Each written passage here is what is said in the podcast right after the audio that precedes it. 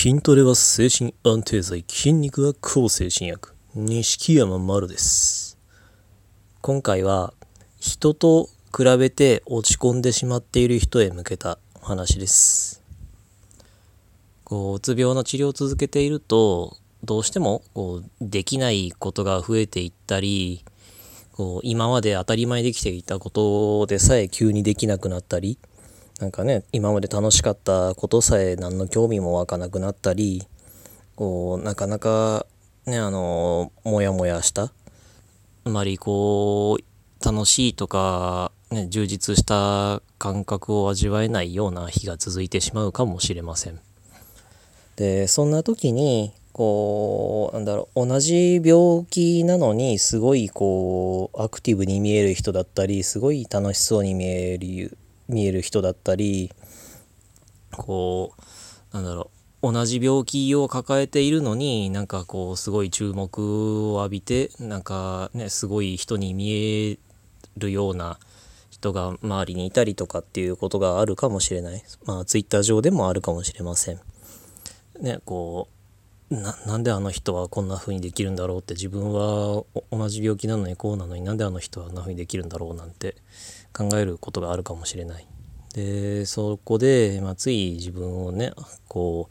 うなんでこん自分にはできないんだろうって、まあ、自分をこう責めてしまったり、まあ、あのすごいね比べて落ち込んでしまったりするっていうことはあるかもしれませんがうーんこうすごい個人的な考えかもですけど僕はそれって決して悪いことではないんじゃないのかなと。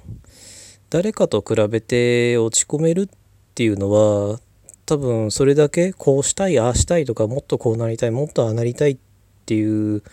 こうなんだろう上昇志向のようなもこう熱意のようなそういう感覚がまだ残っているからこそだと思うのでそれそういうふうにこう誰かと比べて落ち込めるっていうのは決して僕は悪い話ではないと思います。もちろんその比べて落ち込むその落ち込むこと自体がいいことではないかもしれないそれがあの回復の妨げになる可能性もあるだろうからその落ち込むこと自体は確かにいいことではないかもしれないですけどその誰かと比べてねこう落ち込むっていうことは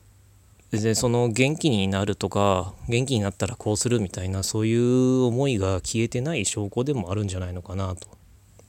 でこうまあうつ病に限らずですけど自分より下を見つけておらつく方がよっぽど簡単なんですよね。あの現状自分よりうまくいっていないように見える患者さんを見つけてすげえ偉そうにアドバイスを始めたり、まあ、医者の真似事みたいなこと始めたりね、あのなんか病院っていうごく限られた空間でなんか俺はすげえんだって俺はこんな元気なんだこんなアクティブなんだみたいに振る舞ったりする方がよっぽど簡単だと思いますしまああの僕がはあの入院中も退院して病院の OT とか参加した時もそういう人は正直いっぱいいました。まあねあんまりこう悪口みたいになるのも良くないですけどツイッター上でもそういう人はいっぱいいますし多分あなたも見たり会ったりしたことあるんじゃないのかなと少なからず。でそういうふうにあの自分より下に見える人を見つけるなりこいつは下だって設定するなりしてこう叩く方がよっぽど？簡単でその方がよっぽど気分は良くなりやすいのかもしれない。まあすごい虚しいけど。だけどそうせずに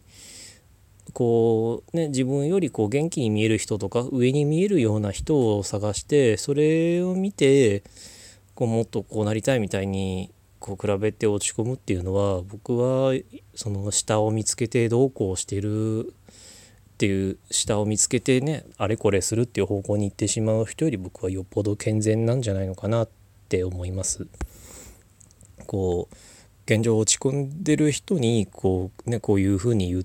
てもあの何言ってんだお前みたいに聞こえてしまうかもしれないけど僕は本当にそう思います。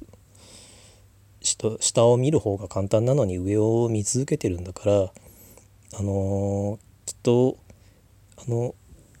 なんだろう社会復帰もあの近づくと思うし元気にあのなりたいっていう意思がねいっぱいあって元気になったらこうしたいっていう強い思いが